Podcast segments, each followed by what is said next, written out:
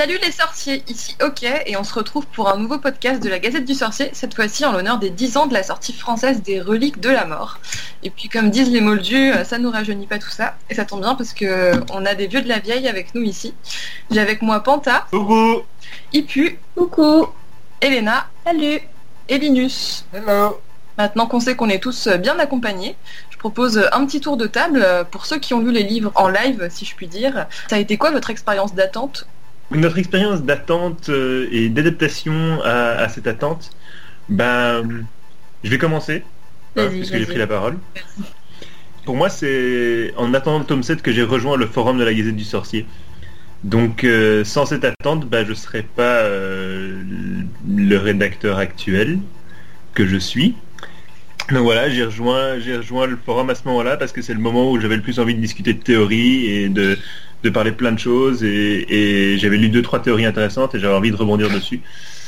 Euh, et du coup, ça m'a poussé à rejoindre le, forum de la Gazette à ce moment-là. Et, c'est comme ça que j'ai attendu euh, le tome. Voilà. Euh, bah, du coup, moi, la- la- l'attente du tome 7, en fait, donc j'avais j'avais 14 ans en 2007.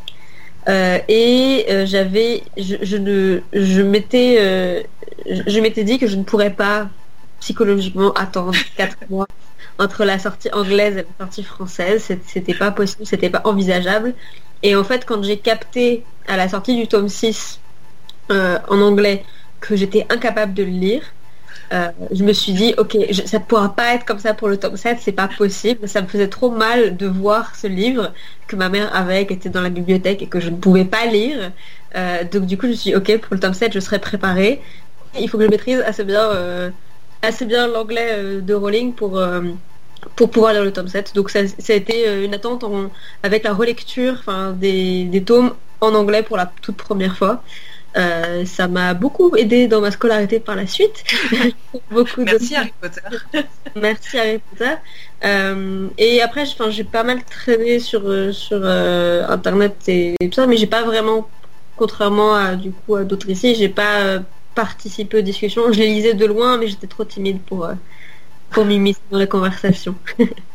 Euh, je vais prendre la parole, comme ça on va faire dans l'ordre euh, des présentations.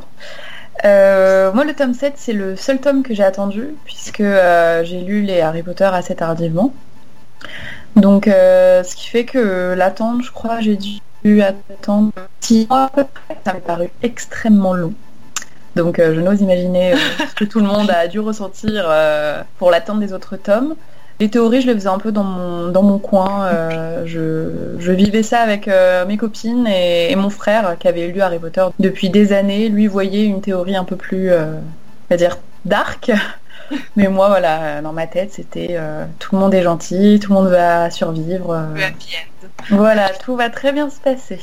Ben moi j'ai fait comme euh, Panta, j'ai rejoint la Gazette euh, quelques semaines avant lui, à quelques mois de la, sortie du tome 7 en, anglais, où euh, j'ai eu un petit peu l'ébullition qui montait au fur et à mesure euh, que la sortie s'approchait. La sortie pour moi ça a été euh, suivre euh, la Q Party à Londres euh, via le site de la Gazette parce que, parce que je ne pouvais pas y être, je travaillais et du coup ça a été un peu frustrant.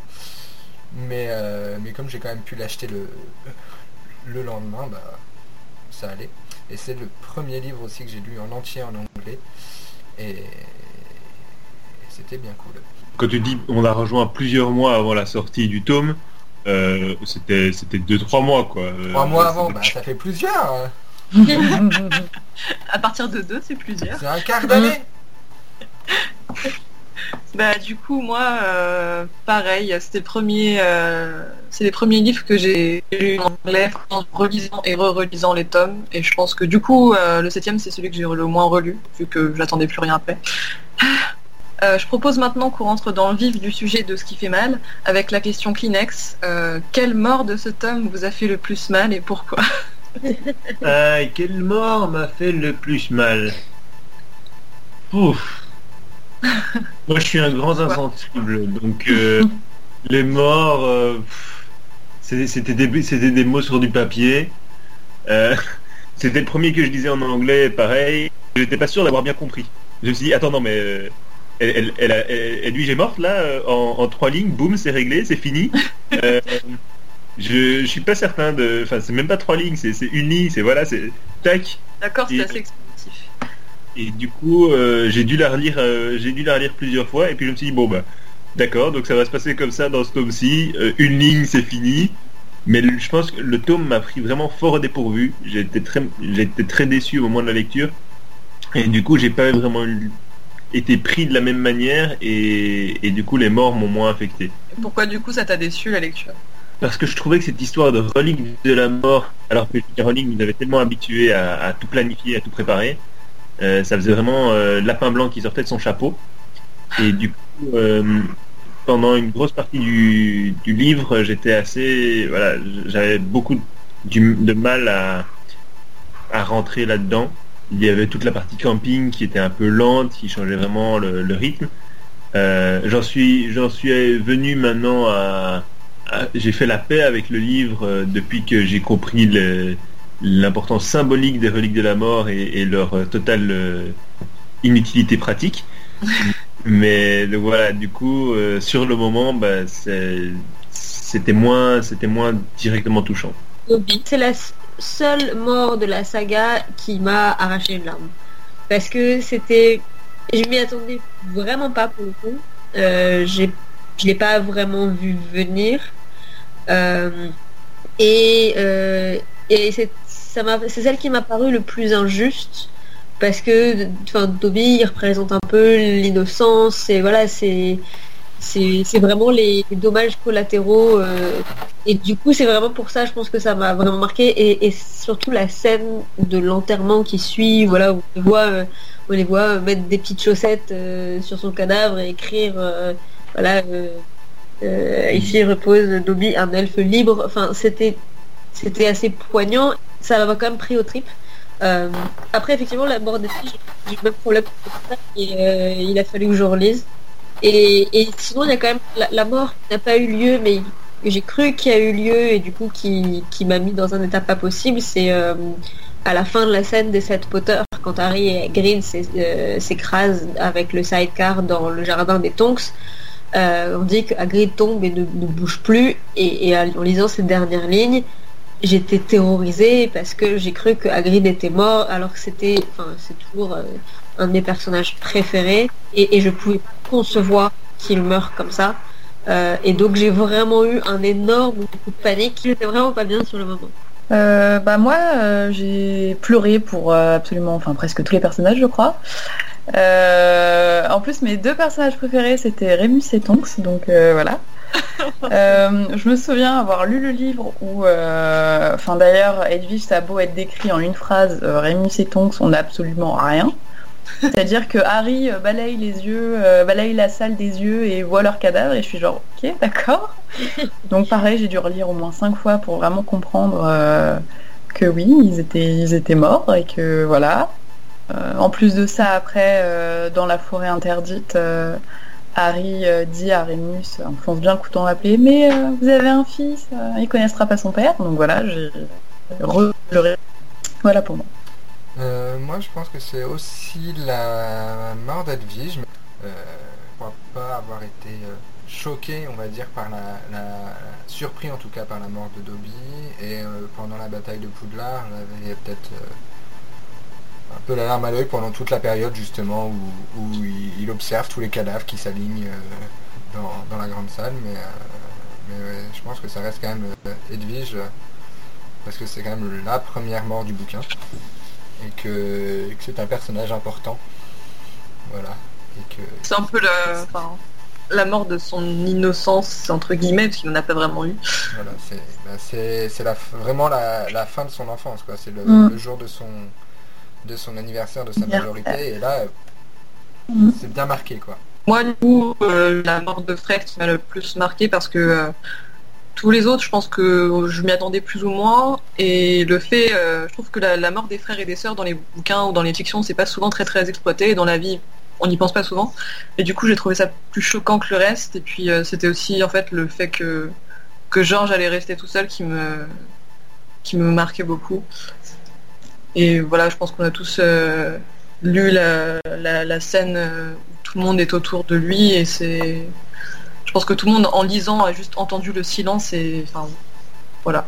Moi c'est personnellement ce qui m'a le plus marqué. Et donc repassons à quelque chose de plus rigolo, si on peut dire que c'est rigolo. Euh, je ne je pouvais pas ne pas poser cette question, mais euh, si jamais euh, vous étiez en moyen d'avoir la possession d'une des reliques de la mort pour votre usage personnel, Laquelle, quelle relique de la mort est-ce que j'aurais? Ben, comme je parlais tout à l'heure de leur absence totale d'application pratique, la baguette de Suro étant une baguette comme toutes les autres, la euh, de résurrection étant juste un truc qui fait apparaître une, image, euh, une projection de tes, souvenirs. Euh, voilà, ben clairement ces deux-là, on s'en fiche parce que ben, une baguette, j'en aurais déjà une. Alors si on considère que je suis un moldu, la baguette du Suro, oui. Si, si on considère que j'ai pas de baguette déjà et que ça me permet de faire de la magie, la baguette de Suro, Bah, sauf que si on considère que tu es un moldu, euh, ça, beau, ça aura beau être la baguette de Suro, tu resteras un moldu. Hein, donc, euh, Ça marchera pas. Hein. Sinon, la cape d'invisibilité, parce que c'est la seule qui a réellement une application pratique. Et, euh, et voilà, de temps en temps, se rendre invisible un peu. euh, pourquoi pas. Après, je sais pas ce que j'en ferais. Je me glisserais peut-être dans des concerts, dans des musées, dans des trucs comme ça, euh, des endroits qui sont pas qui sont pas accessibles. euh, ça peut être sympa. euh, quelques quelques événements VIP à gauche à droite. Euh, le plateau de tournage des animaux fantastiques. Enfin voilà. Ça peut être pratique. c'est pas mal quand on pense, ouais. Si, si j'avais déjà une baguette magique, la baguette dans un moment euh, où en imaginant que qu'on est des sorciers, euh, la baguette de Suro, bah, effectivement c'est une baguette comme une autre, donc pourquoi celle-là plutôt qu'une autre euh, qui m'aurait vraiment choisi? Euh, Après effectivement si c'est la seule, le seul moyen d'avoir des pouvoirs magiques et si on me dit t'as la baguette de Suro ou rien d'autre, bah oui je vais prendre. Après, tu peux Je- te faire fasciner pour la baguette de eux, c'est moins rigolo. Mais euh, mais voilà effectivement la cape d'invisibilité je pense que ce serait ce, ce serait le truc le plus le plus utile de nos jours. Je, je je sais pas pour, pour prendre les transports euh, sans, sans être dévisagé par des gens bizarres euh, euh, par exemple. Rentrer chez soi le soir, ça, ça peut être pas mal. pour, euh, pour pouvoir se, se glisser dans les salles de cinéma et les librairies et, et, et pour faire pour faire toutes les attractions. Ma- maintenant j'ai plus trop de problème mais avant pour faire toutes les attractions pour lesquelles je, que je pouvais pas faire parce que j'étais très petite en taille et ben avec une carte pour visibilité le problème ne se poserait plus et ça ça serait trop cool voilà Euh, moi, ça va plus se faire par élimination. Euh, comment dire, dans la mesure où j'ai pas besoin de la baguette de Suro, on va dire, pour euh, avoir une baguette tout court. Je pense pas que ça m'intéresserait parce que le conte m'avait horrifié sur la baguette de Suro. En gros, le mec se fait tuer dans son sommeil. Alors déjà, moi, je flippe tout le temps. Alors là, deux fois plus de raisons. Et euh, voilà, ça m'intéresse pas forcément d'être euh, le sorcier, le plus fort, etc. La pierre de résurrection, personnellement, il n'y a personne, hormis mon chat, euh, qui est décédé, que j'aimerais revoir dans mes proches en tout cas. Donc par élimination, ouais, ça serait la cape d'invisibilité, pareil pour rentrer à Disney gratuitement ou des choses comme ça, ce serait cool. ben ouais. Je pense qu'on, je vais pas faire dans l'originalité, je- j'en ai peur parce que j'élimine d'office la, la pierre de résurrection parce que si c'est juste pour euh, avoir une projection euh, euh, qui, qui serait malheureuse d'être là, qui serait même pas réellement là, je vois pas vraiment l'intérêt. La baguette de Suro, c'est pareil. Si, si j'ai déjà une baguette, à la limite, euh, je n'ai pas, j'en ai pas besoin. Et sinon, bah, à part pour, euh, oui, sauf, à part- sauf si je peux bé- bénéficier de son, expérience, mais, euh, mais c'est pas non plus euh, énorme, on va dire. Donc, euh, probablement aussi la, cape d'invisibilité. Bon, en tout cas, 4 points déjà pour la carte d'invisibilité. Et moi, je dirais que de mon côté, je serais. Je pense que je serais très tentée par la pierre de résurrection parce que je serais pas très raisonnable sur le coup. Et mais quand même, je pense qu'en y réfléchissant bien, en fait, j'en prendrais aucune parce que même la cape d'invisibilité, je pense que ça peut vite devenir addictif et Et puis en plus, c'est un petit peu une grosse responsabilité, ça te donne un pouvoir euh, que j'ai pas trop envie d'avoir. Et en plus, si jamais il y a quelqu'un qui a les deux autres, euh, il voudrait peut-être être tenté de me piquer celui-là. Donc Tiens, prends, j'en veux plus. très peu pour moi en fait. Je, je voulais juste euh, ajouter quelque chose sur, euh, sur Ouais. les reliques de la mort, parce que j'ai dit que leur, euh, leur practicalité, leur euh, utilisation pratique était, était nulle, et, etc. Euh, donc pour ceux qui, qui se posent des questions là-dessus, il y a un article sur la Gazette qui explique comment Harry survit euh, à la fin. Et toute, la première partie explique que les reliques de la mort, donc une fois réunies, ne rendent pas immortels, que c'est juste une légende, que c'est juste un mythe, et, que voilà, donc euh, c'est pour ça que je dis que, que ça sert à rien, parce que même, euh, tout, ce qui les entoure est, juste un mythe et une légende et n'a pas de, n'a n'a aucune réalité. Donc voilà, c'est juste pour clarifier ça. Petit quiz à présent. Alors, première question. Euh, question facile pour commencer. Euh, le quatrième chapitre s'intitule Les sept Potter et qui sont justement euh, ces sept euh, maigrichons à lunettes? C'est une question de rapidité, on appuie sur le buzzer. Ah non, Il y a Fleur de la. Cour, ouais. Hermione, mon Angus, Ouais. euh, Fred et George, Ron. Je sais même plus à combien j'en suis. Fleur, Hermione. Rémus, Ron, Fred et George, on a 6. Ah, c'est bon, 7 avec Harry. C'était Ouais. voilà, bah il oui. manquait juste Harry. Ah, C'est vrai Nickel. qu'il manquait celui-là. Ouais, On a facilement tendance à l'oublier. Euh, ouais. deuxième question. On a envie de l'oublier parfois, euh, surtout dans ce tome-là. Je crois que dans les précédents aussi. Alors, deuxième question. Quelle est l'énigme à laquelle doivent répondre Harry et Luna pour entrer dans la salle commune des serres d'aigle à la fin du tome? La réponse c'est pas un œuf. Non, la, la réponse, euh, c'est... euh, euh, Mais ça a un rapport avec ça. euh, c'est avec le... Enfin, c'est le prince... Alors attends, c'est celle- la fois avec McGonagall? Moi parce j'ai qu'il y a celle de eu- il y a- McGonagall, mais du coup j'ai pas il y a celle de McGonagall et il y a celle de et il y a celle de d'Harry et Luna. Parce que du coup, il y a où, où vont les objets où vont les objets perdus euh, dans le temps, c'est-à-dire dans le tout. Mais je crois que ça c'est celle de McGonagall. hein. Où sont les objets Et qui disparaissent, ça c'est McGonagall. Chose comme euh, le le cercle n'a pas de commencement. Mais c'est qui du, qui du phénix ou Ah du oui, le, feu le phénix ou la flamme. C'est ça.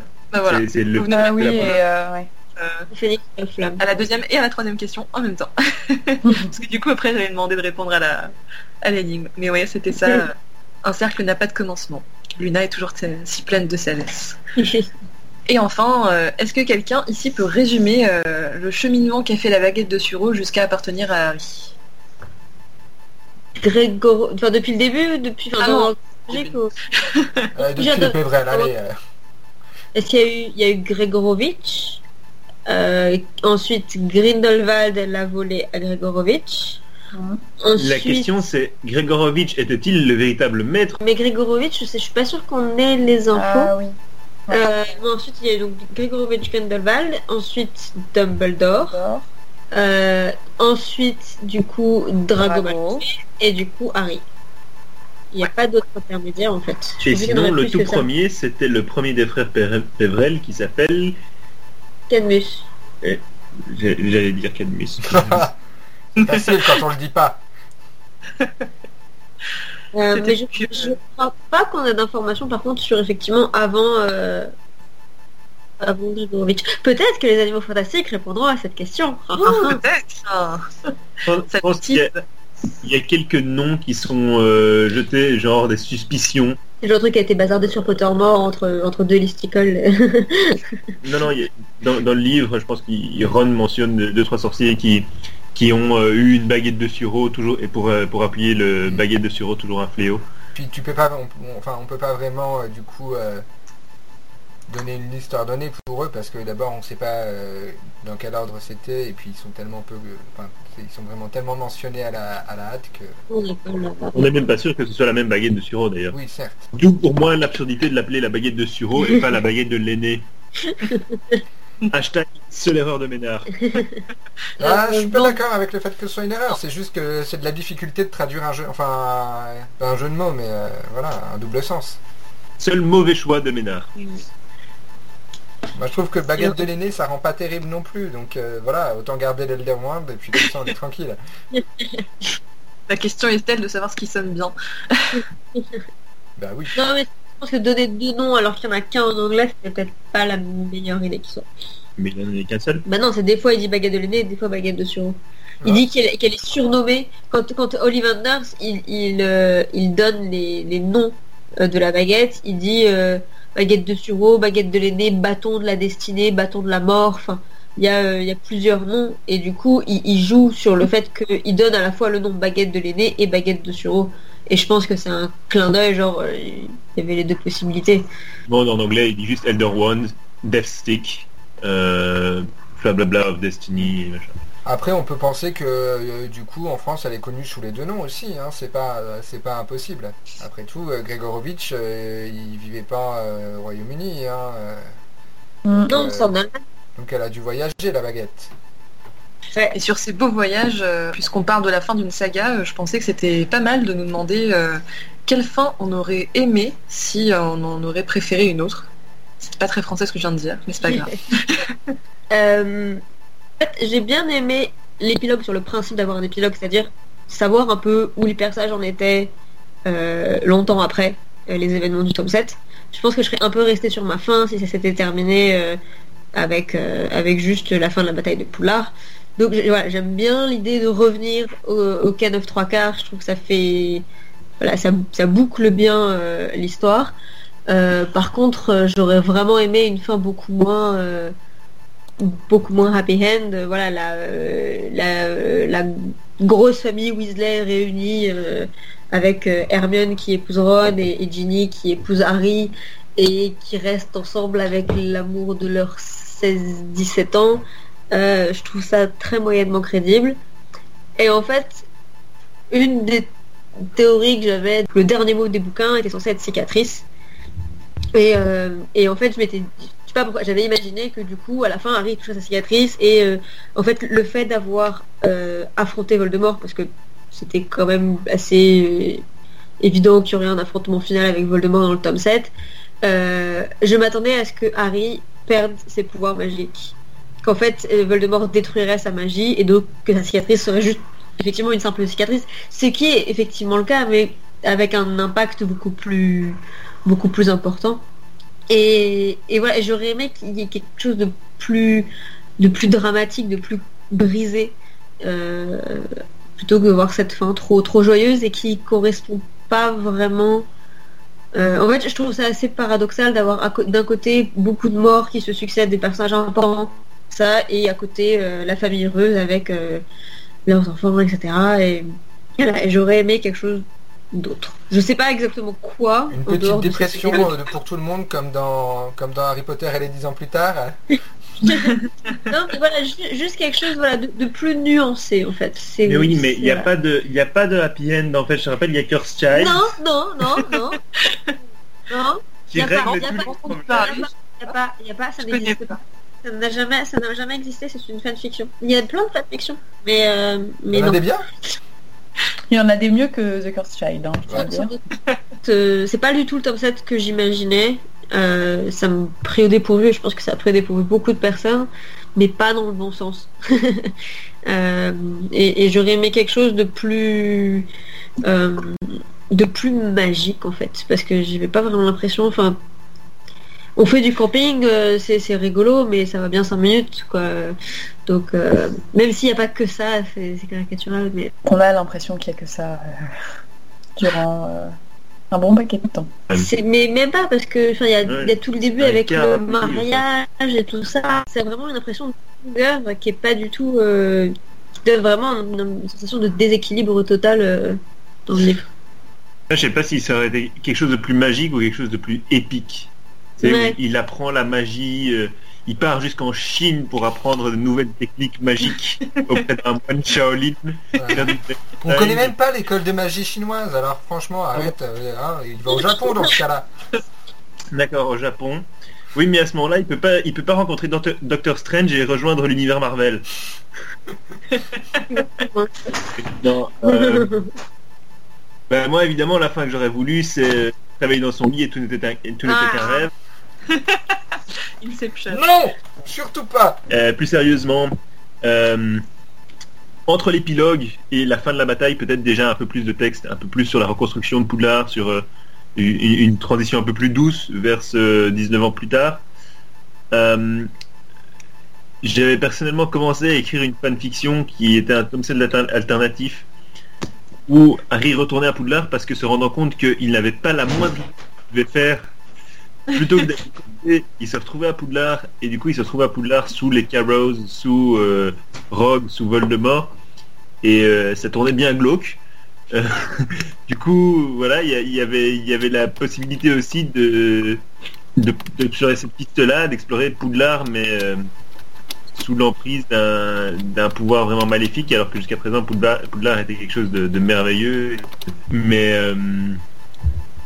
donc quelle fin j'aurais aimé sans doute une fin qui était qui aurait été plus annoncée par euh, par les tomes précédents.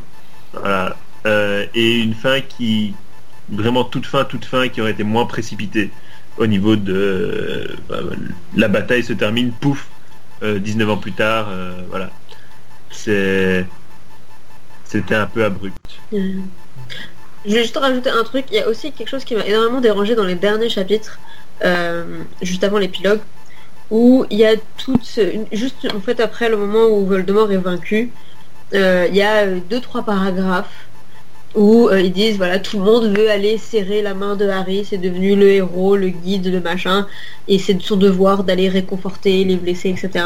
Mais bien l'idée qu'au début on était dans un monde de, de fantasy, euh, de magie où justement il y avait, on n'avait pas traité la question de la religion et je trouve ça très bien d'avoir quelque chose de plus neutre à ce niveau-là et j'ai pas du tout aimé cette image qui est donnée à la fin où euh, tout d'un coup euh, euh, Harry est- devient une personnification euh, d'incarnation de, de Dieu. Je, je- je trouve ça extrêmement bizarre je trouve que tu vas un peu loin mais mais j- ça m'a vraiment frappé quand je l'ai lu et il y a quand même deux trois paragraphes je- qui sont assez explicites euh, et, je suis quasiment certaine que que Rowling l'avait dit qu'elle elle voulait pas mettre trop d'indices sur la religion Poulard euh, avant parce que euh, elle voulait garder le cette, ce symbole là pour la fin dans la renaissance de Harry c'est oui bien sûr il meurt mais- il revient à la vie c'est surtout Oui, là mais- mais, le, aussi le fait d'avoir d'être de- d'être revenu à la vie, il, il devient un symbole. Et je sais pas, j'ai un peu un problème avec avec ces passages-là que je trouve pas hyper euh, réussis et vraiment en décalage en matière de ton avec tout le reste. Ces passages-là aussi, ce qu'on souligne euh, parfois, c'est que tout le monde se, réjouit, tout le monde mange ensemble. Il y a les elfes, il y a les ogres, il y a les géants, il y a les machins. Tout le monde tout le monde se réjouit de la fin de la bataille euh, ensemble.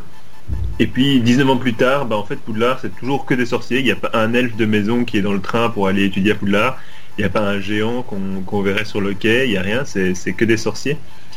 Et, euh, et du temps, coup, t'imagines les travaux pour euh, faire pour rehausser la voûte euh, s'il faut accueillir des géants. euh, Enfin, donc voilà, mais c'est aussi, euh, c'est aussi ça qui est bizarre avec cette fin. Mm. C'est que cette fin en deux temps, en fait, euh, crée une, une utopie où tout le monde est heureux et puis euh, au final, euh, Ouais.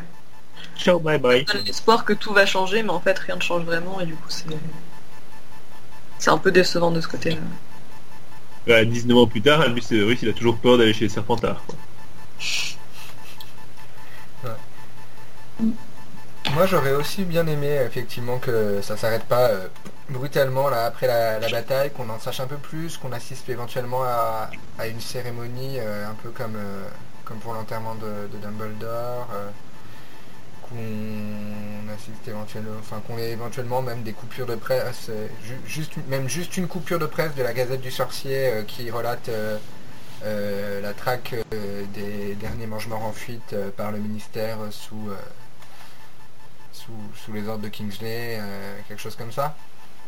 Ça aurait été pas mal. Et puis un adieu, enfin pour les pour l'épilogue, peut-être pas un adieu comme ça, un peu bateau sur un sur le quai de la gare. soit quelque chose vraiment axé sur les trois, le trio côté professionnel, au ministère, par exemple, euh, voilà, dans leur nouvelle fonction, soit sur euh, carrément euh, bah, leur descendance, mais vraiment juste leur descendance lors de la rentrée à Poudlard, mais dans Poudlard, on, voilà, on relate la, cérémonie, leur arrivée, je sais pas, quelque chose comme ça. Non, ou sinon, bah, je sais pas, les retrouver en famille. Et puis peut-être pas, 10 enfin 19 ans plus tard, pourquoi 19 ans Je trouve que c'est un peu... C'est pas un chiffre enfin, rond, c'est ça, ça fait loin sans Il être loin. Il me semble que les 19 ans, euh, euh, avait expliqué que elle avait choisi une durée de temps assez longue euh, pour euh, sous-entendu, enfin si on fait les calculs, dans le sens ils n'ont pas eu leur gamin euh, tout de suite après la bataille de Poulard, quoi. Et, voilà, pour pas avoir euh, forcément des, des des enfants qui se Oui. réveillent alors que Ouais, mais justement, du coup, tu te dis, enfin, Albus, pas 19 ans plus 24 tard, euh, Albus Severus, ils l'ont eu, ils l'ont eu 8 ans, 8 ans après, du coup. Donc, euh, tu, tu faisais 10 ans plus tard, euh, t'avais des, des, Oui, des mais enfants en bas âge, t'avais des bébés, ça faisait une fête de famille sympa, quoi. Ah, non, mais, Mais, un truc qui bougeait, quoi, sans être pas- larmoyant, sans, sans, sans pousser à écrire un truc, une pièce de théâtre en deux parties, euh, absurde, euh, avec des, des ados dépressifs, encore une fois, quoi. Euh, mais je pense que c'était aussi un peu par, euh, enfin, opposition, mais euh, par exemple James et Lily qui avaient eu Harry à, à 20 ans, tous les Mhm. deux. Du coup, pour euh, espacer un peu ça, euh, pour euh, leur donner un peu le temps de mûrir. Mais bon, voilà, effectivement, même euh, 19 ans plus tard, ils ont, euh, ils ont 30, euh, 38 ans, 37 ans.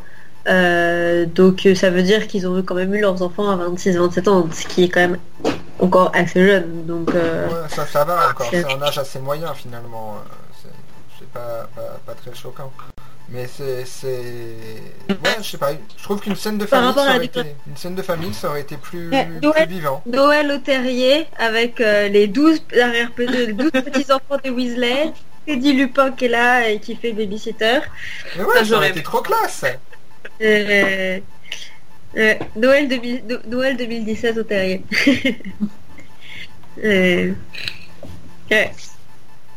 Ah, Noël, de- tiens, 2007, le jour, l'année de la sortie, comme ça, c'était après la sortie du livre.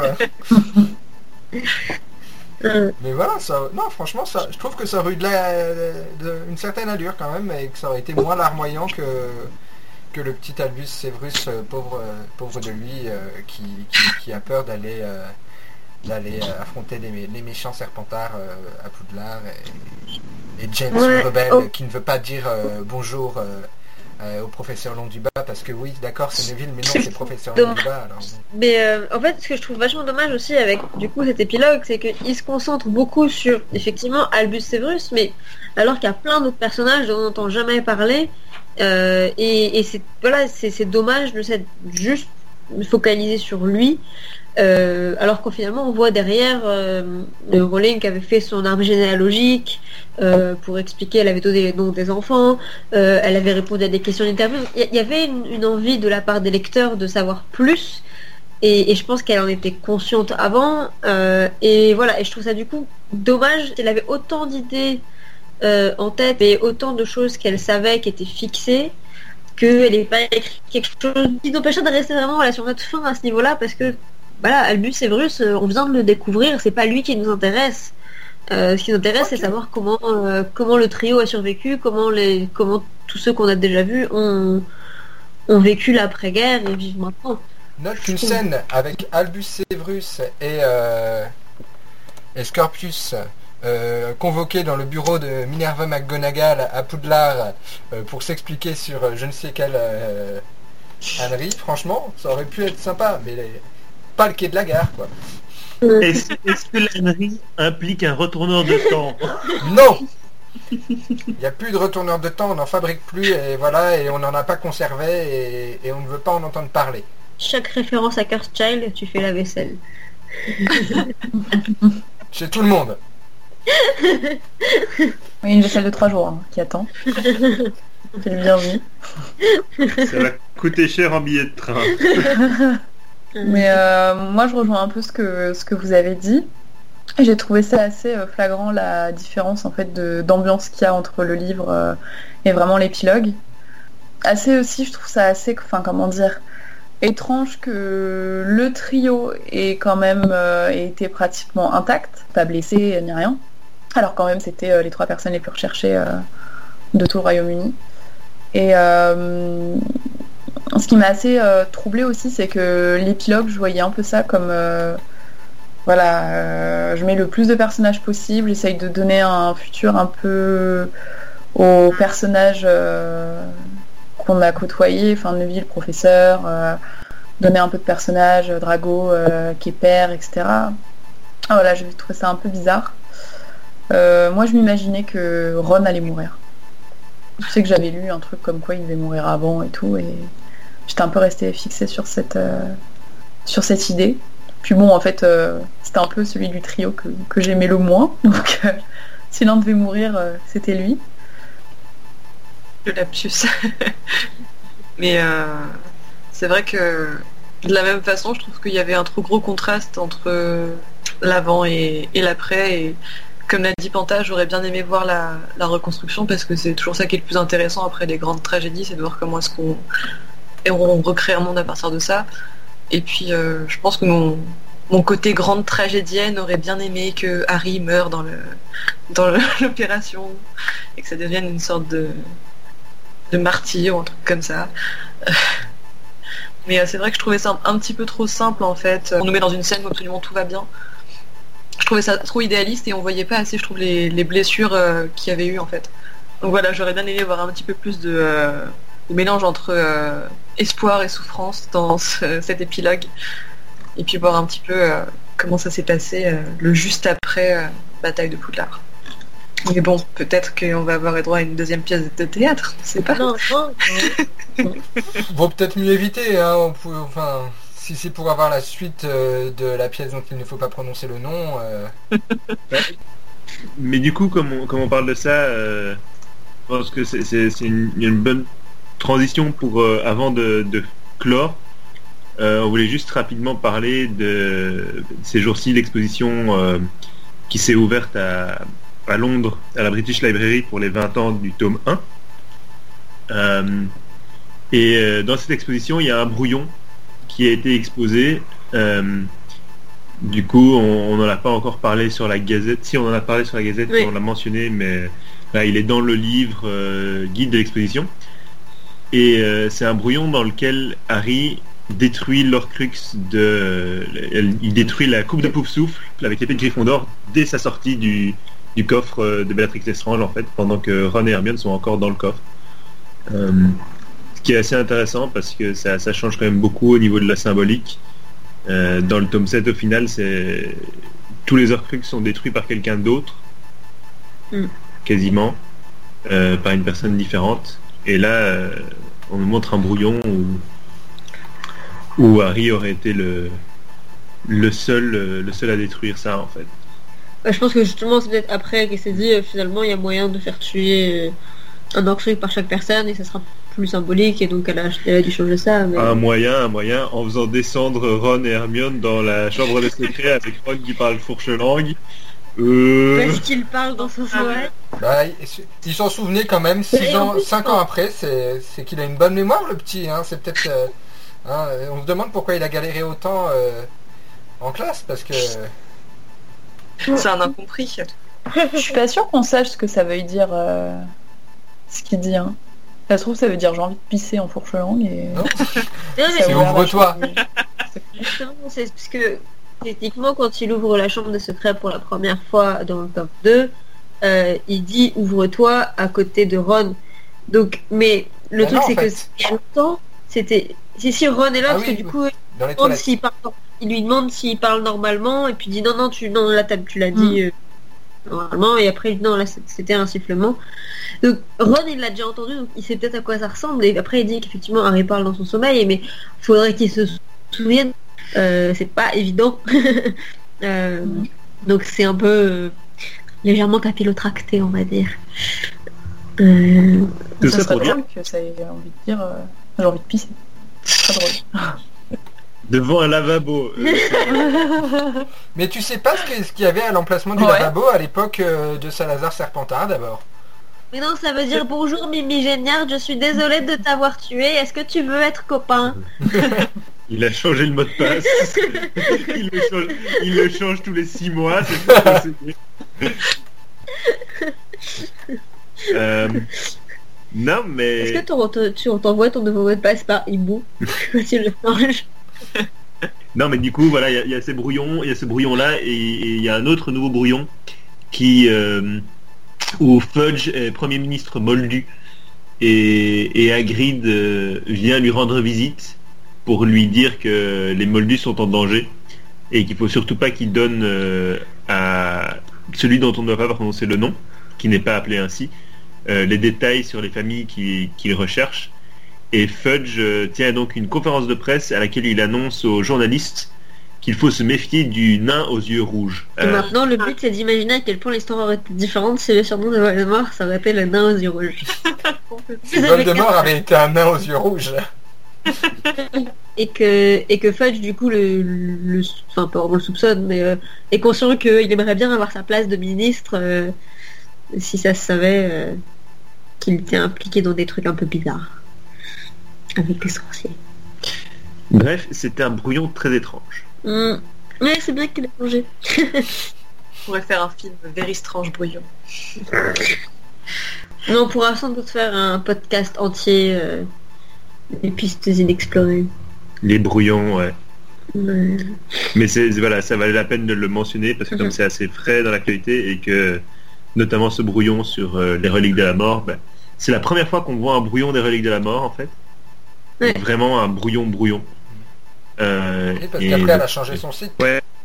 le, le seul euh, le seul feuille manuscrite qu'on a vu d'elle euh, de l'époque de Relique de la Mort, c'est cet arbre généalogique euh, qu'elle a fait après en fait. Mais elle a jamais dévoilé de petits bouts ou de petits passages écrits euh, sur son site comme elle l'avait fait pour les anciens euh, quand elle avait parlé des dessins ou euh, ou de Dean Thomas ou, ou de, la, la balade de Nick quasi sans tête par exemple. Donc euh, c'est intéressant d'avoir aussi des, des choses plus récentes. La balade de Nick, elle en a jamais parlé sur son site.